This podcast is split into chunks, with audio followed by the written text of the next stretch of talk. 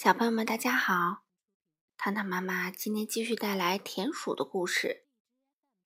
这系列的书作者是日本的小初蛋，绘图呢是日本的小初宝子，由崔维燕翻译。今天的故事名字叫做《可以借宿吗》。三只小田鼠去郊游，回来时它们迷路了。天完全黑下来，周围升起了浓雾，怎么办呢？他们朝四周望去，只见远处有一座小房子。啊，今天晚上我们就到那里借宿吧。三只小田鼠来到小房子前，轮流敲着门，咚咚，可以借宿吗？可是无论怎么敲。也没有人答应。他们轻轻的推开门，朝里面望去，房子里一个人也没有。这到底是谁的家呢？嗯，随便闯进别人的家里不太好吧？可是三只小田鼠已经累极了，他们钻进了被窝里。不一会儿，门外传来一阵脚步声。可以借宿吗？接着，门被轻轻的推开了，两只小白兔从门口伸进头来。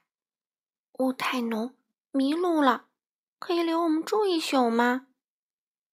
可以，可以，我们也是迷路了，在这借宿呢。三只小田鼠，两只小白兔一起睡在床上。这时。房子外面传来一阵脚步声，咚咚，可以借宿吗？随着声音，门被推开了，三只果子狸慌慌张张的跑进来。我们迷路了，还碰见一个大黑影子，留我们住一宿吧。嗯，可以，可以，我们也是借宿的。三只小田鼠。两只小白兔，三只果子狸一起睡在床上。可是过了不久，咚咚咚，传来一阵沉重的脚步声。哎，是谁呢？竟然连咚咚可以借宿吗都不说，就哐的一下推开了门。只见一个大黑影子，嘿呦一下挤进门来。那家伙凑到床前，伸着鼻子哼哼的闻着。不知是谁在嘚嘚的发抖，别的小伙伴也跟着打起哆嗦来。不知是谁在嗯嗯的哭，别的小伙伴也跟着哭起来。这时，大黑影子轻轻的掀开了被子。哎呀呀，今天晚上客人可真不少啊！原来啊，他是这座房子的主人，熊爷爷。熊爷爷说：“嗯，常常有迷路的人来借宿哟。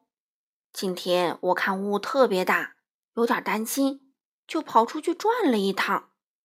来吧，吃点东西，暖暖身子，在这儿舒舒服服的住一宿吧。”熊爷爷说着，给每人盛了一碗番茄炖牛肉。三只小田鼠、两只小白兔和三只果子狸吃了一顿热乎乎的饭，然后和熊爷爷一起挤在熊爷爷的大床上，一直睡到天亮。好了，小朋友们，今天的故事就讲到这里啦，你们喜欢吗？我们下次再见吧。